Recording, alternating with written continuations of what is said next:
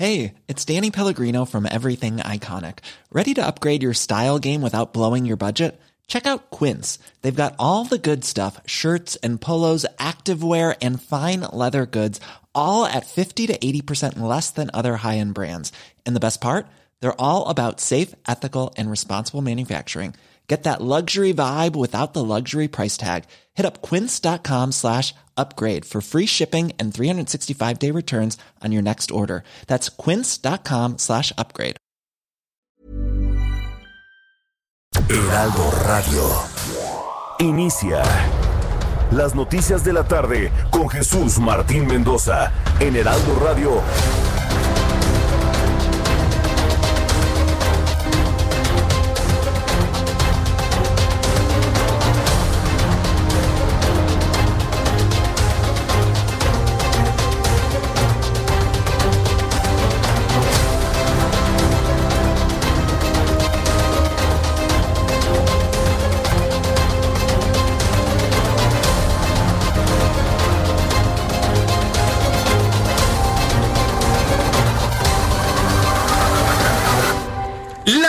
Tarde en punto, hora del centro de la República Mexicana. La temperatura en este momento 24 grados en la capital del país. Bienvenidos, me da un enorme gusto saludarla a través de los micrófonos del Heraldo Radio en toda la República Mexicana. Y bueno, hemos estado ya inaugurando emisoras en todo el país. Ayer tuvimos el enorme privilegio de estar en la hermosísima ciudad de Colima, inaugurando el 104.5 de FM. Saludos amigos allá en Colima. Nos quedamos con un recuerdo y con un impacto verdaderamente emocionante de gente buena, de, de, una expectativa de éxito en Colima enorme. Les deseo a mis compañeros de noticieros locales en Colima en el 104.5 muchísimo éxito. Y al ratito vamos a, voy a tener algún enlace, algún comentario con Manuel Zamacona, a ver si podemos tener con Manuel Zamacona del momento de la inauguración de nuestra emisora en Cancún, Quintana Roo. Y y, y, bueno, pues lo, vamos a, lo vamos a tener eso por un lado y también los detalles del mensaje de gobierno de, del gobernador constitucional del estado. Entonces eh, está en el informe y le voy a tener también toda la información de lo que ocurre allá en Quintana Roo. Así que súbale el volumen a su radio, que le tengo la información más importante en este momento, en este martes 8 de septiembre. En primer lugar, informo que el secretario de Hacienda y Crédito Público, Arturo Herrera, entregó al Congreso de la Unión el paquete económico 2021. Hay que ver ese paquete a profundidad con mucho detalle para conocer finalmente cómo le van a hacer para obtener recursos económicos el año que entra en el 2021. El propio secretario de Hacienda, hay que recordar, dijo que ya no va a haber guardaditos. ¿Cómo le van a hacer? Bueno, bajo estrictas medidas sanitarias no se entregó de manera física o discos. Estará a disposición en línea para su revisión. El paquete económico será austero y tiene como prioridad los programas sociales. Esto fue lo que dijo Arturo Herrera en el momento de la entrega. El paquete económico 2021 que se presenta hoy al Congreso de la Unión contiene un marco base en materia de endeudamiento, ingresos y gasto para apoyar, por un lado, la atención a la población mediante un sistema de salud con capacidades más amplias y robustas y por otro, para impulsar un conjunto de acciones en materia de política social y de inversión en infraestructura que protejan y apuntalen las capacidades de la economía y den tracción a una recuperación sostenida. Bien, pues esto fue lo que comentó el propio Arturo Herrera. ¿Usted le entendió? Yo tampoco. No se preocupe, no, no le entendemos normalmente esas ideas de, de política de política monetaria, de política fiscal. Pero lo que es un hecho es que tienen en sus manos un enorme reto para poder encontrar recursos y hacer funcionar al país durante el año que entra. Ya lo platicaremos. Desde el punto de vista político, le informo que el último día de registro ante el Instituto Nacional Electoral, Jacob Polemski, Gibran Ramírez y Porfirio Muñoz Ledo se registraron como candidatos para la dirigencia nacional del Movimiento de Regeneración Nacional. Esta es la voz del parlamentario político mexicano, Porfirio Muñoz Ledo. Es lo que viene. Es una broma, este es un año definitivo y sobre todo el próximo, porque son las elecciones las más complejas de la historia del país, como dice Lorenzo Córdoba. Más 33 líquidos, gobernaturas 17, diputaciones federales, todas, diputaciones locales, ayuntamientos. La estructura política del país se resuelve el año próximo. Los partidos tienen que estar bien preparados. Los partidos tienen que estar bien preparados, dice Porfirio Muñoz Ledo, y que él se inscriba no es una broma. Es más broma de otro aspirante que anda por ahí, la verdad. Pero bueno, cada quien tiene la libertad de buscar lo que quiere, pero evidentemente la militancia del Movimiento de Regeneración Nacional tendrá que buscar lo que mejor les convenga para su propio futuro. Morena tiene que pensar qué haría si la imagen de Andrés Manuel López Obrador para poder sobrevivir, porque hoy por hoy a quienes pensamos que Morena es López Obrador. Sin López Obrador, Morena le pasaría lo mismo que al PRD, punto. Así de simple. ¿Qué va a hacer este partido político y con qué dirigencia? ¿Nadarán con sus propios brazos? ¿Remarán con sus propios remos? ¿Quién podrá dar esa característica a este partido político? Porque hoy Morena es López Obrador, ¿eh? Usted borre del mapa a López Obrador o se sale él del partido y quiero ver qué es lo que hace Morena. Así se lo pongo. Ese es el reto que tiene el próximo líder nacional de ese partido. También informo que un juez federal vinculó a proceso a cuatro funcionarios de la Dirección Ejecutiva de Administración del Instituto Nacional Electoral por adjudicar en forma indebida un contrato de alimentos para eventos por 105 millones de pesos, de los que pagaron 15 millones. El presidente de este país aseguró que los 10 gobernadores que abandonaron la conferencia nacional, la CONAGO, están en su derecho de ser libres y rechazó las acusaciones que hicieron en su contra de atentar contra la democracia en México. Pues están en libertad, somos libres. No veo yo este, nada extraño. Creo que este, eh, es una asociación de los gobernadores y no es obligatorio y los que se salen es porque están ejerciendo su derecho, su libertad. Porque están ejerciendo su derecho, su libertad, hay que reconocerlo. Tiene razón el presidente al señalar esto.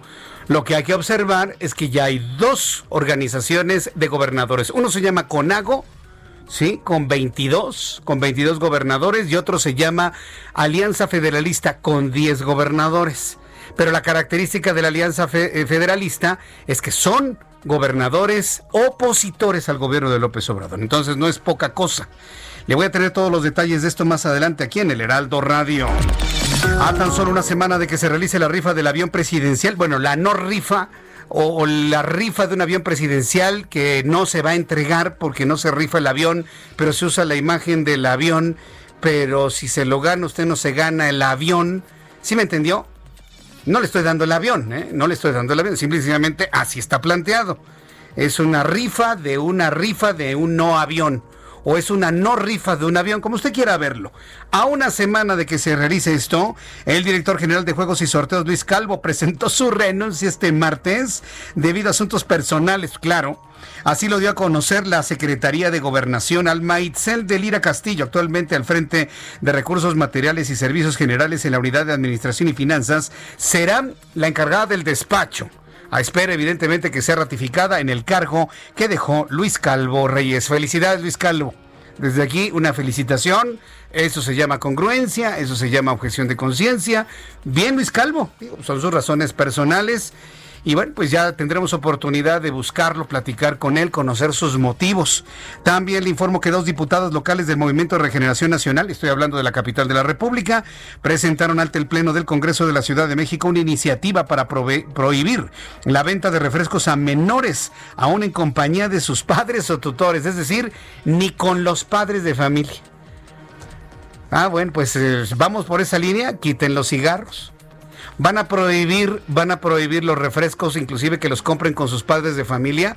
Perdón, pero hace más daño un carrujo de marihuana que un vasito de refresco, ¿eh? Si el vasito de refresco se lo toma todos los días y se toma dos litros como agua de uso, porque donde vive el municipio no ha sido capaz de darle agua potable, yo le puedo asegurar que hay sustancias que hoy buscan ser liberadas y que hacen mucho más daño que un vasito de refresco o que una galleta, ¿eh? Sí, porque estoy hablando del concepto de consumo en, moderación. Bueno, ni en moderación. Esto evidentemente ya es una afrenta, ¿no? Para dañar a una empresa o algunas empresas que le dan trabajo a mexicanos. Nada más para que vea usted el nivel profundo de algunos legisladores de Morena que piensan que en estas empresas refresqueras trabajan puros güeritos gringos. Por eso, por eso dice, ay, vamos a atacar a las transnacionales. Son empresas que le dan trabajo a familias mexicanas. Alguien que les diga, ¿no? Por favor. Y luego de que se confirmara que el buen fin durará por ocasión especial una semana completa, el programa sufre nuevos cambios. En aras de la reactivación económica, la popular campaña de descuentos ahora durará 12 días del 9 al 20 de noviembre de 2020. Yo le quiero decir hoy más que nunca que no compre cosas inútiles. Si usted ya tiene una pantalla de 46 pulgadas, pues no ande buscando la de 60, ¿no? Si funciona bien su televisor, si funciona bien su pantalla, si funciona bien su auto, si no necesita ningún cambio importante en su ámbito familiar, no lo haga. No lo necesita. Cuide hoy más que nunca su dinero. Cuide hoy más que nunca su dinero. Es una recomendación que le hacemos aquí en el Heraldo Radio. El Centro Nacional de Huracanes estadounidense informó que las tormentas tropicales Paulette y René se siguen fortaleciendo su paso por la zona central del Atlántico y cerca de las islas de Cabo Verde. También le informó que Rusia concluyó la fase 2 de ensayos clínicos de la segunda vacuna contra COVID-19 creada por el Centro de Investigaciones Vector. Los estudios arrojaron que al finalizar esta segunda etapa, todos los voluntarios adquirieron inmunidad ante el nuevo virus. Claro, ante el nuevo virus que ya conocemos, pero si este muta y surge otro, bueno, esa ya es, esa ya es harina de otro costal. Son las 6 de la tarde con 10 minutos hora del centro del país de la República. Vamos con nuestros corresponsales en todo el país. Nayeli Cortés. Eh, en, unos ah, bueno, ella no es corresponsal, ella está precisamente en la Cámara de Senadores. Vamos con Nayeli Cortés de, una vez para escuchar lo que sucede en este lugar en la entrega del paquete económico. Adelante Nayeli, te escuchamos. Muy buenas tardes.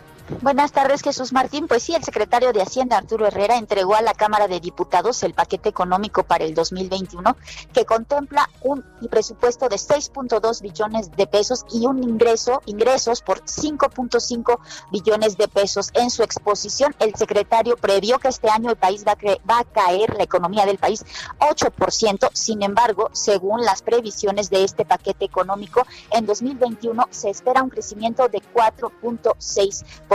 El secretario aseguró que es momento de empezar a analizar cómo mejorar la estructura tributaria, pero no es momento de cobrar más impuestos. Por ello, adelantó que, como lo había dicho el presidente Andrés Manuel López Obrador, en 2021 no habrá nuevos impuestos. También anunció un crecimiento de 9.2% en el presupuesto destinado al sector salud, esto para hacer frente al COVID-19, una pandemia que dijo pues permitirá muy poco margen de maniobra para pues mover los recursos para hacer que el dinero alcance pues para todas las áreas del gobierno federal. Para incentivar la generación de, empleos, la economía, se prevé también un crecimiento de 5.3% en el desarrollo de infraestructura y también aseguró que habrá eh, 30% del gasto, es decir, 1.8 billones de pesos, irán a estados y municipios. Fue una ceremonia eh, muy rápida de alrededor de 40 minutos por el tema de la emergencia sanitaria.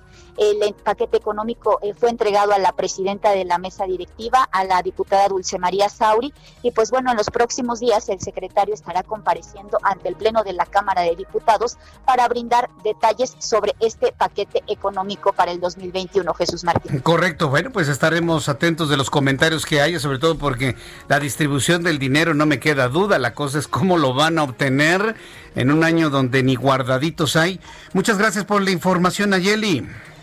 Buenas tardes. Hasta luego, muy buenas tardes. Sí, porque mire, el, el reparto del recurso y sobre todo el establecimiento de acuerdos para el presupuesto de egresos, ese no tiene problema. En este año ese no, ese no, esa no es la discusión ahora. La discusión va a ser la ley de ingresos. ¿De dónde van a salir esos 5.5 billones de pesos? Esos 5 millones de millones, 500 mil millones de pesos, ¿de dónde van a salir? Es el punto. Las empresas están pagando menos impuestos, han tenido menos actividad económica. Hay quienes han tronado, han cerrado, no han podido pagar sus impuestos. ¿De dónde? ¿Aumento de impuestos? No, ya dijo el presidente que no. ¿Creación de nuevos impuestos? No, ya dijo el presidente. ¿Endeudamiento? A menos de que se haga en lo oscurito, pero no hay manera de un endeudamiento. El presidente dijo que no. Él mismo ha dicho que no. Sin salida de capitales, cierre de empresas refresqueras que, pues, ok, si no quieren que se venda el refresco aquí, pues cierran su puerta y se van a vender sus refrescos a otra parte del mundo, ¿eh? dejando a decenas de miles de familias sin trabajo. Y eso es van a pagar impuestos. Le digo, es, se están machucando los dedos con la misma puerta. Vamos a platicar de eso más adelante aquí en el Heraldo Radio y por supuesto espero sus comentarios a través de nuestra plataforma de YouTube Jesús Martín MX. Vamos con mi compañero Carlos Juárez, corresponsal en Tamaulipas. ¿Qué nos tienes, Carlos? Hola, ¿qué tal? Buenas tardes, es un gusto saludarte a ti de todo territorio. Te comento que en el municipio de Ciudad Madero, acá en la zona sur de Tamaulipas, les dio a conocer que tres pacientes fueron detectados con eh, coronavirus, pero además también son portadores de dengue. Esto lo dio a conocer el presidente de la Asociación eh, eh, Asociación Civil Ganas de Ayudar, Gabino López Uña. Él explicó que durante hace unas semanas se estuvieron aplicando pruebas de dengue debido a que llegaban muchos, muchos pacientes con fiebre y dolor de cabeza. Ahí se detectó a algunas personas que eran positivos a esta enfermedad. Sin embargo, a seguir su tratamiento, pues no se recuperaron del todo, por lo que el médico también les pidió la prueba de PCR para detectar el SARS-CoV-2. Al final de cuentas dieron positivo también al COVID-19. Respecto a esta información, la Secretaría de Salud de Tamaulipas no ha emitido ninguna información, pero bueno, existen las pruebas donde se confirma que estas tres personas eran portadoras de estos dos virus. Jesús. Bien, gracias por la información, Carlos Juárez. Muy buenas tardes. Hasta luego, muy buenas tardes. Y vamos directamente hasta Michoacán, en Morelia. Charbel Lucio nos informa. Adelante, Charbel. ¿Qué tal? Buenas tardes. Les informo que resultado de un enfrentamiento entre fuerzas estatales y federales contra un grupo armado en el municipio de Aguililla dejó un saldo de dos personas muertas y diez detenidas. El encuentro violento ocurrió cuando elementos de la Policía Michoacán, de la Guardia Nacional y del Ejército Mexicano realizaban un recorrido en la localidad de El Aguaje, municipio de Aguililla, y fueron agredidos por un comando. Al repeler la agresión, los oficiales abatieron a dos de los atacantes y capturaron a otros 10 hombres armados. Tras este enfrentamiento fueron aseguradas diversas armas de fuego, cartuchos útiles, lanzagranadas, así como rifles de asalto tipo Barrett calibre .50. Áreas de seguridad de esta región indicaron que los detenidos pertenecen a una célula criminal que está ligada al cártel Jalisco Nueva Generación y que opera en esta zona de la Tierra Caliente Michoacana. Ese es mi reporte desde Michoacán. Muchas gracias por la información, Charbel. Seguimos pendientes. Seguimos atentos con toda la información con nuestros compañeros corresponsales. Vamos con nuestros compañeros reporteros urbanos, periodistas especializados en información de ciudad. Gerardo Galicia, ¿en qué zona del Valle de México te encuentras? Adelante.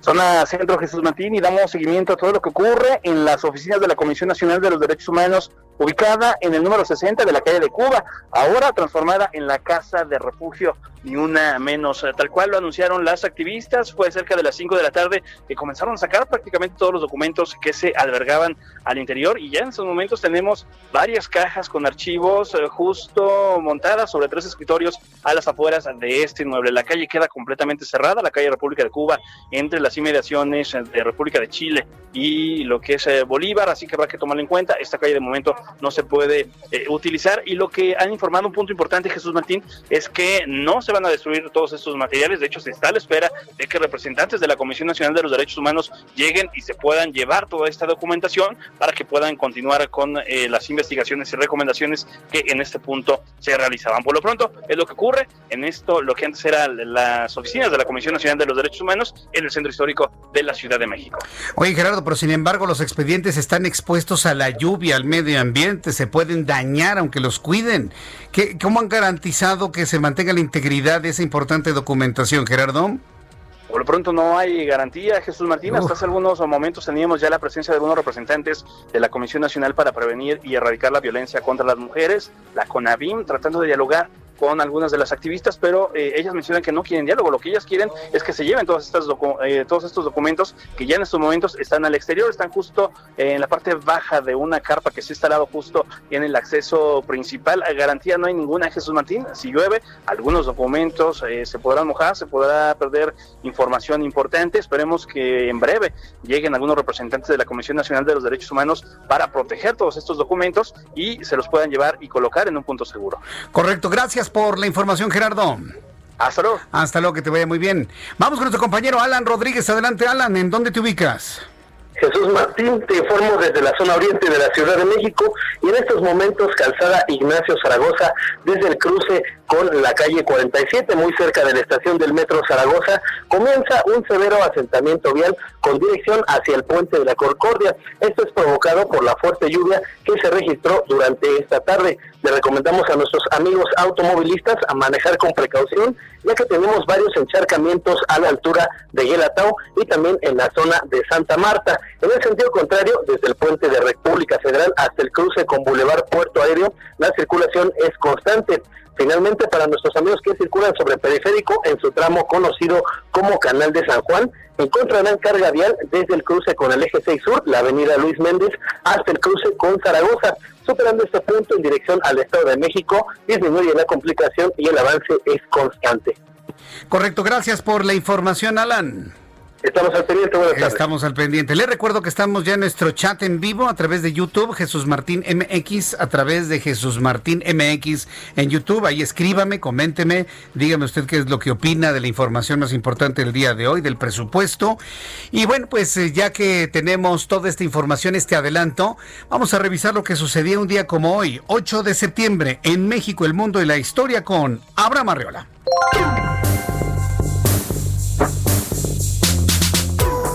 Muchísimas gracias. Esto es un día como hoy en la historia, 8 de septiembre.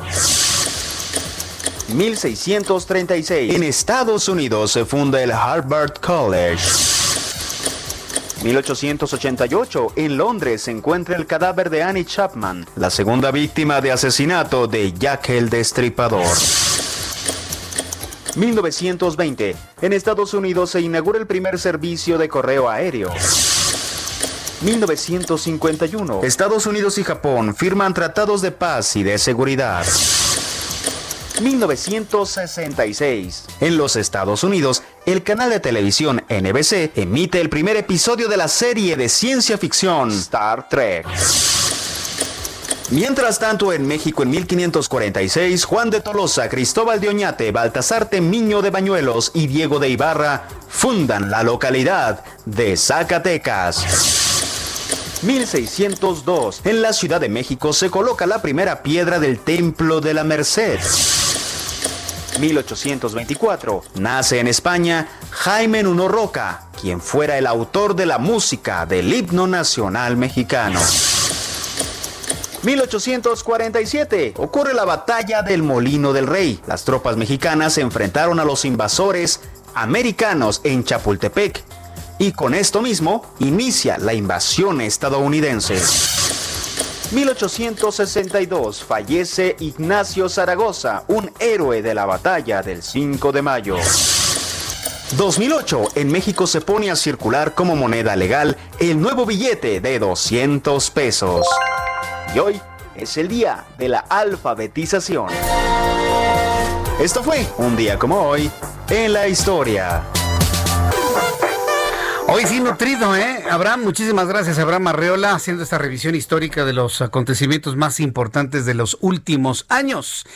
Y bueno, pues eh, ahora que ya terminó toda la información de las efemérides, vamos a revisar lo que sucede en cuanto a pronóstico del tiempo. El Servicio Meteorológico Nacional, oye, qué forma de llover allá en Colima, ¿eh? Qué bárbaro, qué forma de llover y esto debido a los sistemas ciclónicos y las ondas tropicales que tenemos cerca de, aquella parte del occidente del país. Servicio Meteorológico Nacional informa sobre lluvias puntuales intensas en San Luis Potosí, Chiapas, así como vientos de hasta 80 kilómetros por hora en Baja California.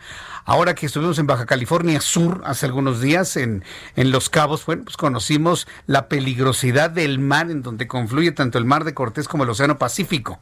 En ese lugar es verdaderamente peligroso, aunque usted vea las aguas tranquilitas nos explicaban, es uno de los mares más peligrosos que se conocen porque chocan las corrientes de agua, sobre todo por los cambios de temperatura atmosféricos, chocan las corrientes de agua, generan remolinos, nos tocó ver algunos, ¿eh?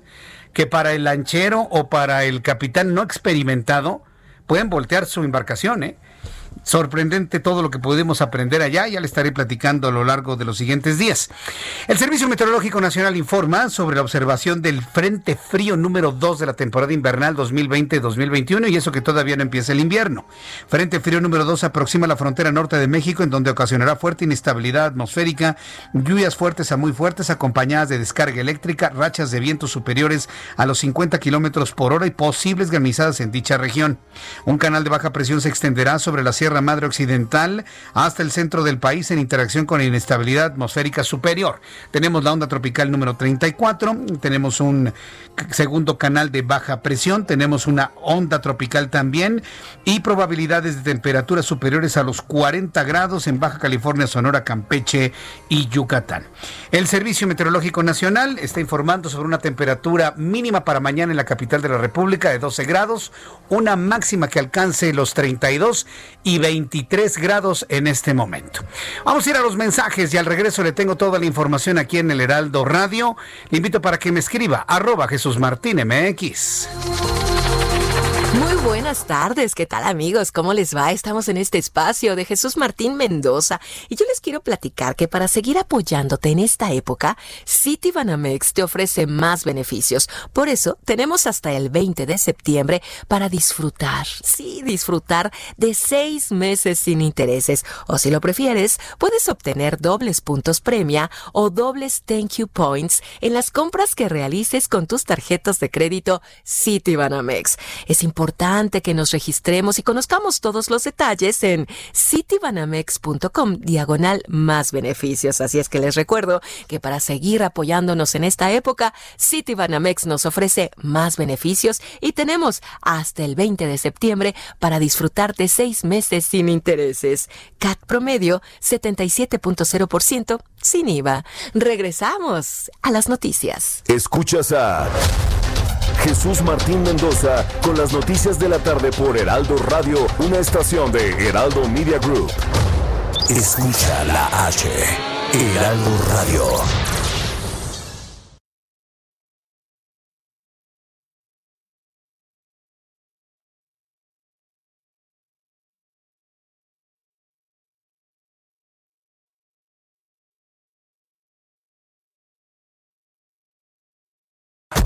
Radio. La HCL se comparte, se ve y ahora también se escucha. Escucha las noticias de la tarde con Jesús Martín Mendoza. Regresamos. ¿Cómo están? Qué gusto saludarlos a todo el público Radio Escucha de Jesús Martín Mendoza. Hoy vamos a platicar sobre temas de salud en este instante. ¿Y de qué? Pues del factor de transferencia. Ustedes lo han escuchado y me encanta hablar de ello porque ya está con nosotros Aris Chávez, representante de Productos Politécnico. Y bueno, pues ya nos va a platicar todo lo que necesitamos saber y te doy la más cordial bienvenida, Aris. Adelante, buenas tardes. ¿Cómo estás, mi querida Moni? Gracias a Jesús Martín por esta oportunidad de platicarle al auditorio de temas importantes de salud. Ahora que estamos pues prácticamente realizando nuestras actividades diarias, estamos en un grave riesgo de contagiarnos, además Sí. de nuestra sana distancia, de usar el cubrebocas, si por ahí respiráramos algún virus o bacterias, Un germen. realmente nuestro cuerpo está fuerte para hacerle frente, es decir, nuestras defensas están correctas. Esa Mira, es una duda, Aris. Claro, yo te voy a explicar que Sí. un síntoma muy común es sentirnos cansados, sentirnos agotados. Hay otras cuestiones que también nos revelan que nuestras defensas están bajas. Y si usted está como en este momento pensando en cómo elevar el sistema inmunológico, hoy tengo una buena noticia. Fíjate que hay una investigación que realizó el Instituto Politécnico Nacional. Ellos llevan más de 10 años eh, estudiando precisamente cómo se comporta el sistema inmunológico y cómo tiene que ver directamente con las enfermedades que padecemos actualmente. Ellos desarrollan el factor de transferencia. Este extracto de células sanguíneas llamadas leucocitos logra fortalecer nuestro sistema inmune hasta en un 470%.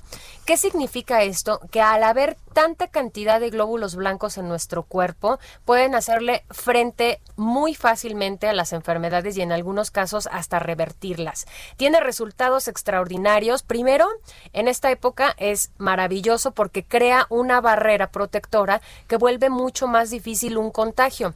Pero no solo hablamos de personas sanas, que además de manera preventiva sería lo ideal. Sí sino también tenemos otro tipo de pacientes, pacientes que tienen enfermedades autoinmunes, enfermedades crónico-degenerativas, que han visto una rápida recuperación tomando el factor de transferencia. Tenemos pacientes con diabetes, con cáncer, con lupus, con VIH, con herpes zóster. Digo, recordemos que el, el VIH es una condición que destruye nuestras defensas por completo y cuando empiezan a tomar el factor de transferencia ven una mejoría y bueno, pues elevan sus defensas, en alergias es el mismo caso asma, enfermedades respiratorias, incluyendo influenza, bronquitis y pulmonía, resultan muy buen tratamiento. Y es que desde la primera semana nosotros hemos notado en el instituto que el factor de transferencia mejora la condición hasta en un 90%. Y bueno, pues nuestros pacientes muy contentos porque mejora su calidad de vida, sobre todo en pacientes con cáncer, les funciona muy bien. Claro, estamos hablando del factor de transferencia del Instituto Politécnico Nacional con Aris Chávez. Y si queremos tener esos soldaditos, ese ejército listo, listo, listo para defendernos y blindarnos de cualquier germen, virus, bacteria, etcétera, pues ya saben en dónde lo vamos a adquirir. Pues ya está Aris aquí para decirnos qué promoción nos tienes, en dónde, a dónde marcamos, qué, qué hay que hacer, Aris. Tienen que llamar a este número, anótelo porque las primeras personas que se comuniquen se van a llevar regalos. Es el 55 56 49 44 44. Es un paquete de seis dosis de factor de transferencia, es una diaria que únicamente por hoy van a pagar 1.800 pesos. Pero si es de las primeras personas en llamar, les vamos a triplicar el tratamiento. Es un regalo para este programa. Se van a llevar 12 tomas adicionales, es decir, usted va a pagar solamente 6 y le van a llegar 18. Y además les vamos a incluir una careta de máxima protección transparente, una mascarilla N95 que tiene un grado hospitalario y un gel antibacterial con 70% de alcohol que es aprobado por la FDA. Pero tiene que llamar ahorita. 55 56 49 44 44. A marcar en este momento y a, a, llevarse sus 18 tomas de factor de transferencia. Gracias, Aris. Gracias. Continuamos, amigos.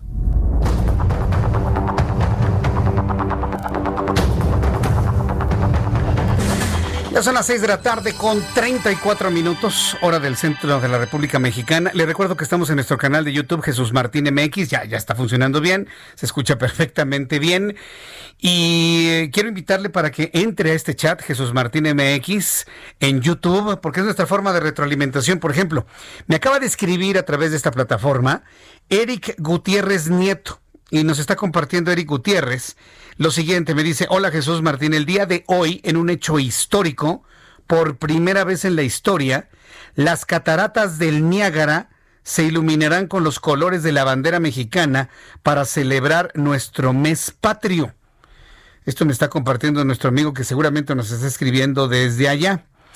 Dice Eric Gutiérrez Nieto, este evento estará enmarcado con la presencia del ballet folclórico Aztlán de Ottawa en el mismo lugar. Será a las 8.30 horas de México. Ojalá puedas ver esta bella noticia, dar esta bella noticia. Gracias. Eric Gutiérrez, te agradezco mucho que me compartas eso. Desconozco la, razón por la cual tú conoces esta información, porque hasta este momento la Secretaría de Relaciones Exteriores no ha emitido ningún comunicado en torno a este tipo de festejos que se realizan en las cataratas del Niágara. Hay que recordar que las cataratas del Niágara comparten eh, comparten nacionalidad. Hay una parte que es estadounidense y hay una parte que es canadiense. Entonces, si tú me puedes compartir quién está encabezando, qué país está encabezando estos festejos, te lo voy a agradecer muchísimo para poderlo rastrear, comentar e inclusive si esto va a tener algún tipo de transmisión a través de redes sociales, bueno, pues poderlo compartir con el público que nos ve, nos escucha y nos sigue. Dice Héctor LP que qué bonito, pues sí, Sí, la verdad es que cuando tú ves, después de mucho tiempo de estar fuera y ves los colores de la bandera mexicana, una bandera mexicana es un impacto total, absolutamente, ¿no? Entonces, eh, esto hay que plantearlo como es finalmente. Siempre ver nuestra bandera, nuestro himno, nuestros colores fuera de México, siempre resulta muy, muy, muy emotivo. Saludo a mi compañero Manuel Zamacona, periodista del Heraldo Media Group. Él se encuentra en Quintana Roo, está en el marco del informe de gobierno. Eh, eh, adelante, Manuel Zamacona, te escuchamos. ¿Cómo te va? Bienvenido.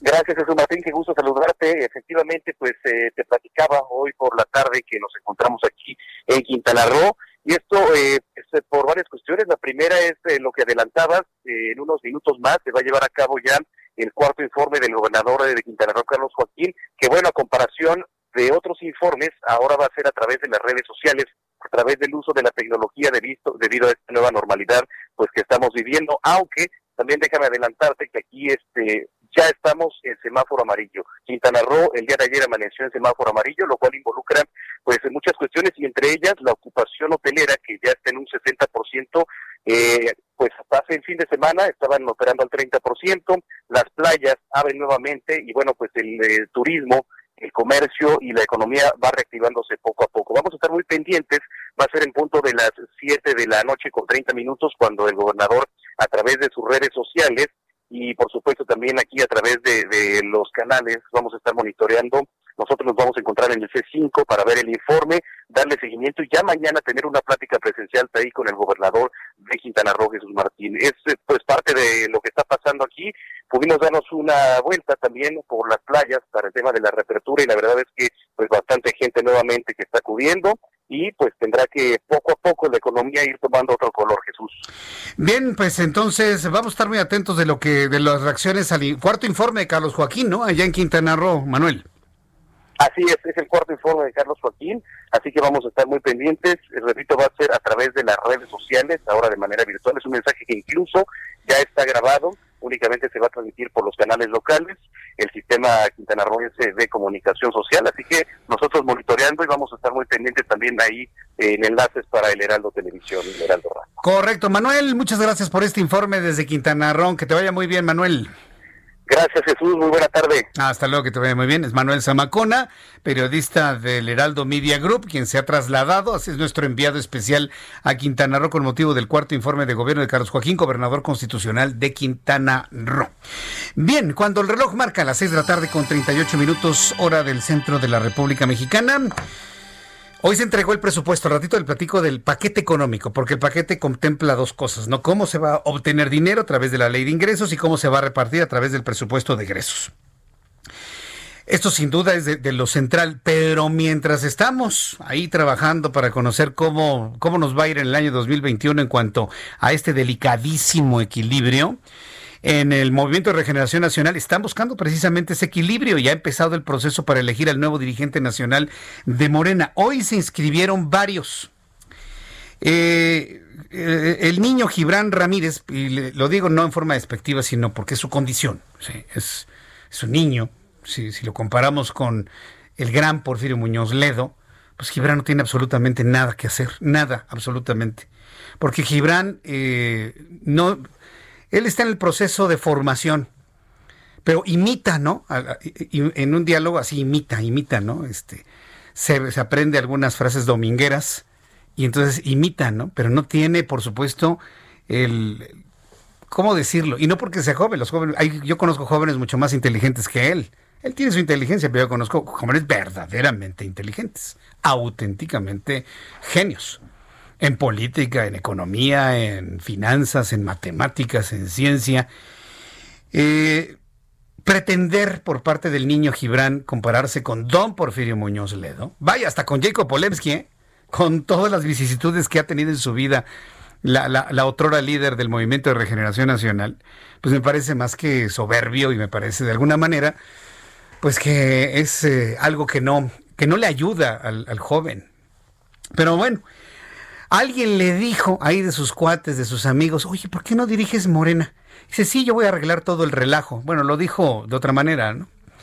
Bueno, pues el niño Gibran Ramírez, junto con eh, la secretaria general de Morena, Jacob Polewski, y el diputado federal, Don Porfirio Muñoz Ledo, acudieron por separado a las oficinas generales del Instituto Nacional Electoral para formalizar su aspiración de contender en la encuesta para elegir a los nuevos órganos de dirección de Morena. El primero en acudir a las instalaciones del árbitro electoral para presentar su registro fue este jovencito, ¿sí?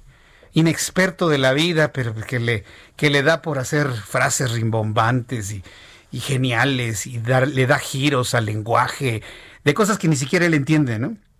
Pero él fue el primero quien calificó de candidatos burócratas a Porfirio Muñoz de... Ve usted, ¿no? La sobradez, ¿no? Pues es propia de la, de, la inmadurez, ¿no? pues, pobrecito. Eh, calificó de burócrata Porfirio Muñoz Ledo, Jacob Polewski, hasta Mario Delgado, quien se registró el pasado lunes, mientras que los acusó de olvidar al pueblo. Este, no vamos a escuchar a Gibran, ¿eh? No, no, no, pues para qué, para qué darle foro, ¿no? Mejor busco a Porfirio Muñoz Ledo, que por cierto el otro día lo entrevistó mi compañero Javier Solórzano. Ah, qué entrevista, ¿eh? No sé si le escuchó con Javier Solórzano la entrevista con Porfirio Muñoz Ledo. le preguntaba a Javier, no, ¿y por qué quieres ser eh, ahí? Se hablan de tú, ¿no? Porque tiene muchos años de conocerse. Porfirio, don Porfirio Muñoz Ledo es un político de grandes vuelos. Y le preguntaba, ¿por qué quieres estar ahí? ¿Por qué? ¿Por qué? ¿Por qué? Y la dirigencia, oye, pues me tratas como si fuera un paracaidista, ¿no? Y ahí ya con ese comentario se dio el tono de una, de una muy buena entrevista, sin duda alguna. Voy a platicar también con Porfirio Muñoz Ledo, con Jacob Polemski y con los aspirantes serios ¿sí? los que verdaderamente tienen posibilidad a dirigir este partido político que tiene en sus manos la terrible decisión, la terrible decisión de hacer lo que se tiene que hacer para nadar solos, sin la necesidad de un líder como Andrés Manuel López Obrador. Porque hoy le quita Morena a López Obrador. Haga de cuenta que López Obrador cumple su palabra y se sale de Morena. ¿Usted cree que tendría posibilidades solito Morena para presentar candidatos lo suficientemente atractivos? Por supuesto que no. Uno que otro.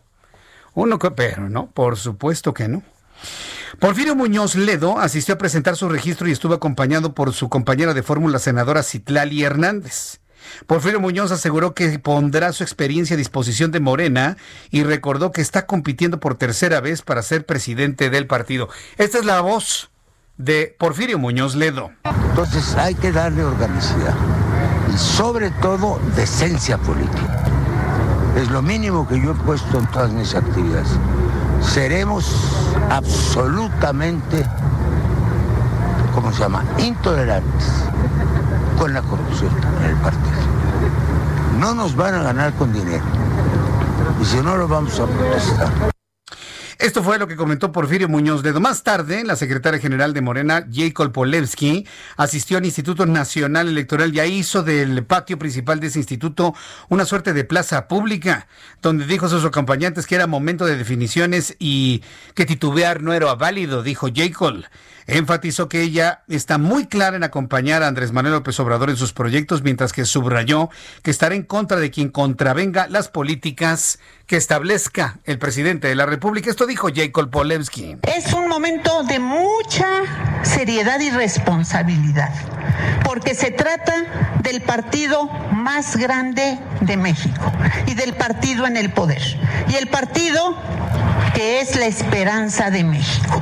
Porque Morena es la esperanza de México, pero también de muchos otros países, que quieren que todos volteen a ver que es posible hacer un cambio verdadero, que se tienen que hacer campañas y cumplir lo que se promete en las campañas, es lo que está haciendo nuestro presidente Andrés Manuel López Obrador. Esto fue lo que comentó ahí su arenga dentro del patio del Instituto Nacional Electoral. yo, yo pienso finalmente que esas arengas y esas convocatorias pues vienen de quienes conocen ese partido desde dentro. Interesante, sin duda. Eh, todo, todas las encuestas y los sondeos hablan de que será Mario Delgado, ¿no? El que se convierte en el próximo presidente nacional del Movimiento de Regeneración Nacional. Y cuando esto se conforme, o ya se confirme, mejor dicho, pues por supuesto habremos de platicar con Mario Delgado o con Porfirio Muñoz Ledo o con Jacob Polemski, que son los candidatos que, que verdaderamente tendrían posibilidad de alcanzar la dirigencia de este partido. Cuando son las 6 de la tarde con 45 minutos hora del centro de la República Mexicana, noticia el día de hoy, la entrega de este paquete económico que en la forma fue un documentito, ¿no? Donde viene una liga en internet para evitar el intercambio de documentos, discos duros, discos sólidos, lo que usted guste y mande, ¿no? Pero aquí la pregunta, como lo hemos reflexionado, ¿de dónde va a salir el dinero? La repartición en el presupuesto de ingresos, eso no tiene ningún problema. El problema es la ley de ingresos. ¿Cómo le van a hacer para conseguir 5 millones de millones, 500 mil millones de pesos en números cerrados?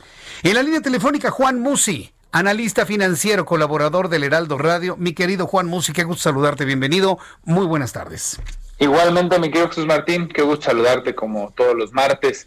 Y bueno, pues sí, hay que, hay que comentar de manera obligada eh, un paquete que desde no sé si te lo comenté la semana pasada, si comentamos que era algo que venía en la agenda, pero que no, no me producía ningún tipo de expectativa eh, positiva, no soy nada optimista, eh, no era nada optimista, ahora que, que, ya a grandes rasgos lo, lo he ido eh, viendo, conociendo, te soy franco, pues esa pequeña liga de la que hablas, pues son más de, entiendo, 500 páginas, ¿no? Pero lo, lo, poco que te puedo comentar es que, en resumen, estábamos esperando un paquete, efectivamente, como tú dices. La primera interrogante es, eh, de dónde van a salir los recursos. Un, país cuando habla de ingresos tiene como premisa fundamental pues saber cuánto va a recaudar y para saber cuánto vas a recaudar los componentes más importantes para la recaudación es cómo está tu estructura fiscal, qué tan sólida es tu estructura fiscal. En el caso de México, yo te lo he comentado también muchas veces, nuestra estructura fiscal es pésima, es deficiente. Somos muy pocos pagando muchos impuestos y son muchos pagando cero. Eso es en resumen la estructura fiscal de nuestro país. Entonces, esa primera premisa de cómo está la estructura fiscal, la respuesta es mal. La segunda es, de esa estructura fiscal, ¿cuánto vas a recaudar? Pues depende mucho del crecimiento económico, porque al final es la derrama y todo lo que se recauda vía IVA, vía impuestos sobre la renta, IEPS, etcétera, pues sin duda tiene como mejor aliado al crecimiento económico. Y este año, si es que nos vamos a contraer algo así como menos 10 o menos 11%, el año entrante se prevé, y ahí yo también te diría, había que analizar si era realista o no el paquete en cuanto a la construcción de expectativas. Y creo que sí es realista pensar que después de un muy mal año puedes rebotar y crecer hasta un 4%. Déjame explicar brevemente esto a, nuestro, a nuestra audiencia, Jesús Martín, porque creo que es bien importante. No es lo mismo crecer 2% en el 2018, 2% en el 2019, 2% en el 2020 y luego 4% en el 2021. Eso sería fantástico. Aquí la base de comparación son tus 12 meses anteriores. Vamos a ponerlo en un ejemplo como si fuéramos una empresa. Yo vendo 100, ¿no? En el 2018. Luego en el 2019 no vendí 100, vendí 99 porque me contraje menos un, menos punto uno. ¿Estás de acuerdo? Sí, ok. Y luego en el 2020 me contraigo menos 10, entonces vendo 90. Hace dos años vendía yo 100, ya voy en 90. Si reboto a crecer 4% en el 2021, voy a vender casi 95, pero todavía estoy muy lejos de los 100 que vendía en el 2018, ¿me ah, explico? Mira, ya te entendí. Entonces, cuando, ojo, mañana nos hablen de que no se preocupen, que en el 2021 vamos a crecer 4%, pues es obvio. Es como cuando Trump sale a, presumir que se están creando millones de empleos, pues sí, si se destruyeron 30 millones de empleos en la pandemia, presumir que creas 2 millones en un mes, pues que se lo crean los bobos, porque todavía les debes 28 millones de empleos, ¿no? Entonces, este, al ver todas estas variables, lo, lo, único que te puedo decir es que, pues sí, efectivamente va a ser complicado recaudar esta cifra que comentas, de 5 millones de millones. Vamos a crecer 4%, vamos a vender petróleo. ¿Cuánto petróleo podemos extraer? Cada vez la producción es más limitada, cada vez hay que meterle más dinero a Pemex. Y en resumen, lo que veo en el paquete económico es más de lo mismo, eh, prácticamente se le está apostando a no bajarle a los programas sociales. El único que tiene un recorte más o menos importante es el de jóvenes construyendo un futuro. De ahí en fuera prácticamente la parte social y la parte asistencialista se queda intacta y tristemente pues todos los demás rubros que tienen que ver con inversión y creación de nuevos negocios, creación de nuevos empleos y demás se ven reducidos. Y los estandartes del presidente que son sus tres proyectos, aeropuerto, refinería, este y, y tren, ahí están, ¿no? Entonces, este, pues no, al final te diría nada nuevo, ¿no? O sea, realmente un poco más de lo mismo y un paquete que le apuesta, pues sí, a seguir tratando de mantener la disciplina fiscal y que le apuesta sin duda también a llegar bien posicionado a las elecciones del 2021. hay, hay asuntos que eh, a muchos preocupan, sobre todo si tendría que haber algún ajuste en la mitad del año 2021, Juan sobre todo porque pues el presidente dice que no va a haber nuevos impuestos y no van a crecer los impuestos, que no va a haber endeudamiento. Tú mismo nos has platicado sobre la salida de capitales extranjeros, el cierre de empresas generando desempleo y, la bajísima recaudación.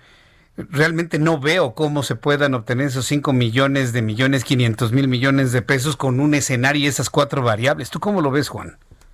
Sí, complicado, complicado. Lo veo complicado y veo altamente probable esto que tú comentas de que pueda haber este, en, el, en el curso del año eh, rectificaciones o correcciones, ajustes, eh, y, dependerá mucho de cómo se vaya desarrollando también globalmente la economía, porque pues algo que nos puede ayudar mucho es que Estados Unidos eh, tenga eh, un despegue mucho más importante en el 2021 y nosotros siendo el principal país exportador a ese destino, eso puede ayudar en algo, en algo a la economía. Lo mismo que me decías ahorita de la deuda aplica para lo que te comentaba eh, ahorita que te ejemplificaba qué pasaba en el 2018 que crecías al 2%. La deuda, quizás no nos hemos endeudado mucho más, pero la relación deuda contra Producto Interno Bruto ha crecido muchísimo. Vamos a poner el mismo ejemplo, Jesús Martín. Somos una empresa que vendemos 100 y pedimos un crédito de, de 45. Debemos el 45% de los 100 que vendemos. ¿Qué le está pasando al Producto Interno Bruto? Se está haciendo chiquito, ya no vendemos 100, vendemos 90. Y sigues eh, debiendo un poco más, no 45, 47. Entonces tu relación deuda-PIB se te está subiendo casi al 60%. Eso nos está pasando. Entonces no se necesita contratar mucho más deuda para que tus finanzas públicas poco a poco se vayan deteriorando. Y con esto termino mi comentario. El, el, asunto aquí es qué tan rápido o no las calificadoras internacionales puedan volvernos a dar una degradación por este deterioro, digamos que en la hoja de balance de nuestro país no te estás endeudando más, pero como tu Producto Interno Bruto se está haciendo chiquito, tu deuda se está haciendo grandota frente a tu Producto Interno Bruto. Y eso podría llevarnos de nuevo una, una degradación. No sé qué tan pronto, espero que no tanto.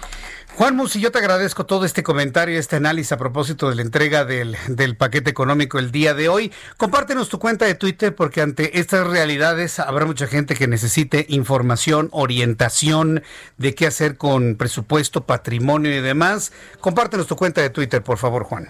Por supuesto, como bien sabes, eh, a, las órdenes de todos los que nos escuchan, eh, en arroba Juan S. Musi, arroba Juan S. Musi con el gusto de poderlos ayudar a resolver eh, pues inquietudes evidentemente relacionadas con el mundo de la economía, finanzas y negocios, arroba Juan S. Musi y que por supuesto que de una manera personal me comprometo pues a tratar de ayudar a nuestros amigos de la audiencia del Heraldo Radio, mi querido Jesús Martín, arroba Juan S. Musi. Arroba Juan S. Musi. Mi querido Juan, te envío un fuerte abrazo y gracias como siempre por participar aquí en el Heraldo Radio. Abrazo. Igualmente, mi querido Jesús Martín, abrazo fuerte. Que te vaya muy bien. Gracias. Juan S. Musi, ¿cuánto me falta para ir al corte? 15 segundos. Bueno, quiero decirte en esos 15 segundos, quiero decirle a usted que después de los mensajes le tengo el resumen de noticias, nuestros compañeros reporteros urbanos, la actualización de números de COVID y le invito para que me escriba a través de mi cuenta de Twitter, arroba Jesús Martín MX. Escuchas a Jesús Martín Mendoza con las noticias de la tarde por Heraldo Radio, una estación de Heraldo Media Group. Heraldo Radio. La HCL se comparte, se ve y ahora también se escucha.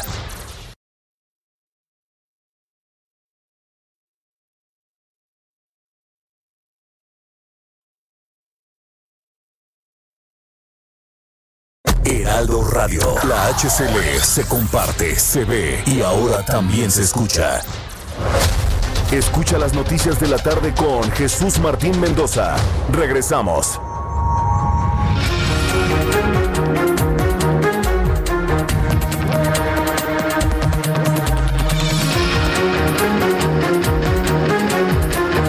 Las 7 en punto, las 19 horas en punto, hora del centro de la República Mexicana. Escucha usted el Heraldo Radio en toda la República Mexicana, también en el sur de los Estados Unidos, en nuestras plataformas digitales. Le saluda Jesús Martín Mendoza con un resumen de los asuntos más destacados a esta hora de la tarde. La Cámara de Diputados aprobó iniciar con el proceso de análisis del segundo informe de gobierno del presidente de este país.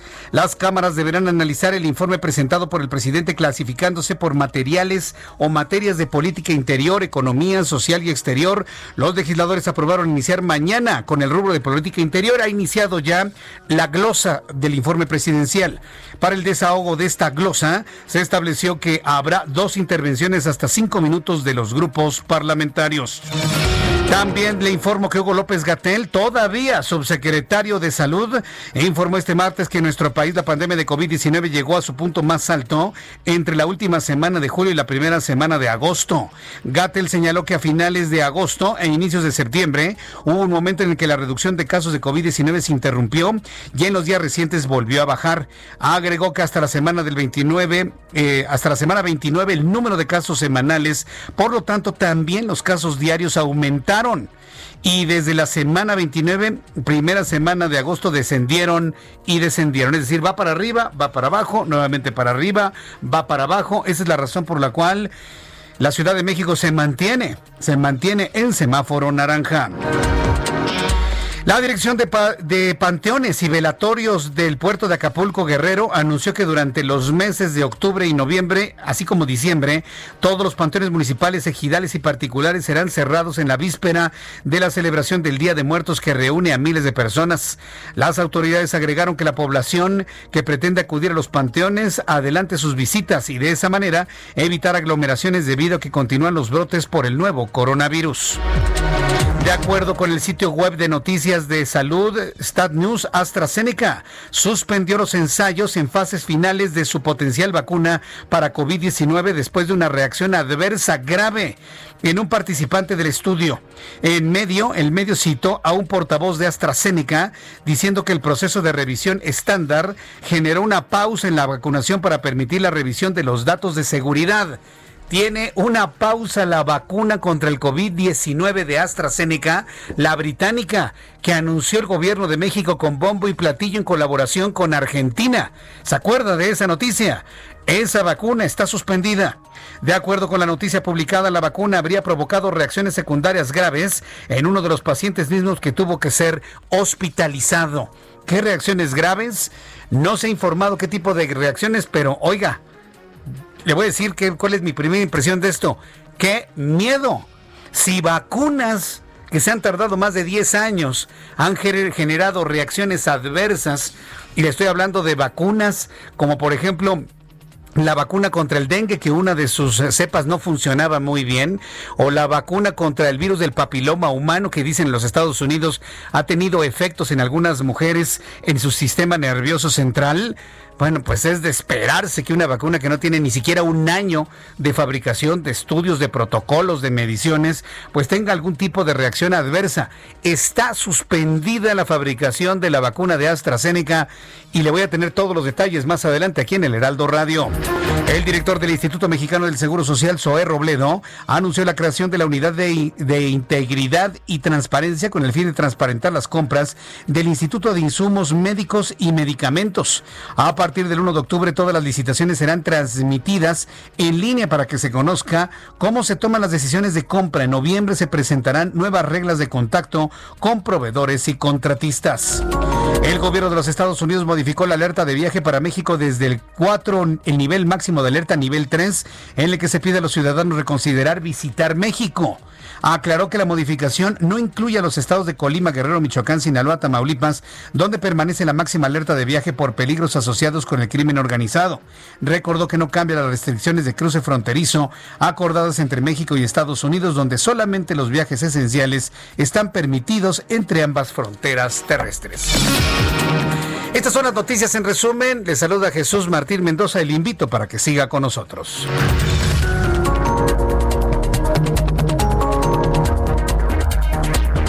Ya son las 7.5, las 7.5 horas del centro de la República Mexicana. Muchas gracias a todas las personas que nos siguen informando, bueno, nos están acompañando y nos están dando a conocer sus opiniones y comentarios. Ya empiezan a fluir los datos de COVID. En unos instantes le voy a tener los detalles, la información de los datos de COVID. Ya los está procesando Orlando. En unos instantes se los voy a comentar. Eh, dice Cris Rodríguez, gracias por toda la información. Muchas gracias, Cris. Mario Alejandro Rodríguez me dice, no he visto tantos puestos de banderitas mexicanas hechas en China en las esquinas. Es un síntoma de que estamos muy felices con este gobierno y no hay nada que festejar. Alguien me decía que el único grito que habrá el próximo 15 de septiembre es el grito de los desempleados. Es el grito de los desempleados, habrá que ver porque sí, efectivamente, no estamos en México como para estar celebrando absolutamente nada. Vamos con nuestro compañero Gerardo Galicia. ¿En qué zona del Valle de México te encuentras, Gerardo? Adelante. Continuamos eh, dando seguimiento, Jesús Martín, a lo que ocurre a las afueras de la Comisión Nacional de los Derechos Humanos, que se ubica justo en el centro histórico de la Ciudad de México.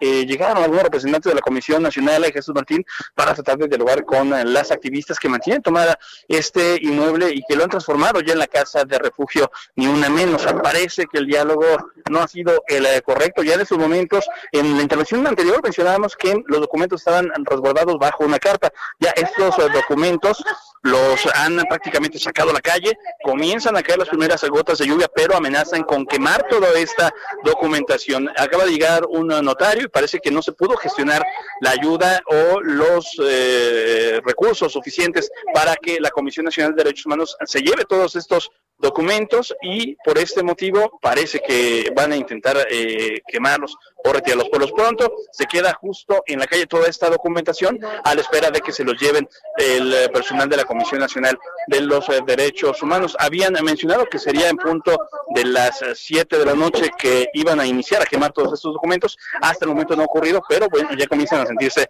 las primeras gotas de lluvia en el centro histórico de la Ciudad de México. Por lo pronto lo que ocurre justo en este punto, Jesús Mantín. Vamos a seguir muy, muy pendientes. Oye, entonces amenazaron con quemar toda la documentación que sacaron. Sí, sí, sí, de hecho ya sacaron un garrafón con gasolina, huele gasolina eh, en este punto, comienza a llover, eh, hasta el momento todo esto queda en una sola amenaza, a la distancia eh, teníamos hasta hace algunos momentos por lo menos dos personas representantes de la Comisión Nacional de la eh, de los derechos humanos, eh, también un notario, pero realmente estas dos personas no podrían llevarse toda esta documentación, así que por lo pronto pues se está esperando eh, que alguien más pueda ayudar y que se lleven todos estos documentos. Se siguen mojando estos documentos, ya comienza a llover, pero esperemos que esta amenaza de incendiarlos no se cumpla. Por supuesto, si esto ocurre, lo estaremos informando en cuanto comience a ver todos estos documentos. Son varias decenas de cajas y muchísimas hojas las que están ya apiladas frente a la fachada de la Comisión Nacional de los Derechos Humanos, ubicada en el número 60 de la calle República de Cuba. Correcto, eh, Gerardo, estamos muy pendientes. Si le prenden fuego, se mojan los documentos, llámanos por favor para dar a conocer esta noticia al público que escuche el Heraldo Radio. Muchas gracias, Gerardo, y ten cuidado allá con algún tipo de reacción por parte de las manifestantes. Claro que sí, con todo gusto, Jesús Matías, lo informamos inmediatamente. Y bueno, de la lluvia ya está mojando los documentos en este momento. Dios mío. Gracias por la información, Gerardo. Gerardo Galicia. Y mire, ¿sabe qué es lo que me preocupa? Sí, los documentos y las investigaciones, pero ¿sabe qué es lo más preocupante de esto? Súbale el volumen para que escuche lo que le voy a decir. Lo más preocupante es que esto es el fracaso del diálogo de uno de los brazos de la mal llamada cuarta transformación. Es el fracaso del diálogo. ¿Y sabe por qué ha fracasado el diálogo? Porque la señora Piedra, cuya familia es producto de la arrogancia de las autoridades, como dijo Luis Donaldo Colosio, hay que recordar, el hermano del actual ombudsperson fue un joven desaparecido y las autoridades hicieron caso omiso bueno, pues la señora Rosario Piedra está haciendo exactamente lo mismo de lo que se han quejado su mamá y ella a lo largo de todos estos años. Se les olvidó cuál es su origen. Se les olvidó que eran víctimas de la arrogancia de las autoridades. Se les olvidó, se volvieron igual. No han podido establecer líneas de diálogo. Me dijo hoy Rosario Piedra que dio una entrevista en exclusiva al Heraldo Televisión en nuestro espacio de noticias. Ya dialogué con dos grupos, dos grupos que han aceptado el diálogo y se fueron. Pero hay un grupo muy nutrido, que por cierto Rosario Piedra no sabía de cuántas personas estábamos hablando, que siguen en la comisión y que han sacado los documentos y que los van a prender fuego en cualquier momento.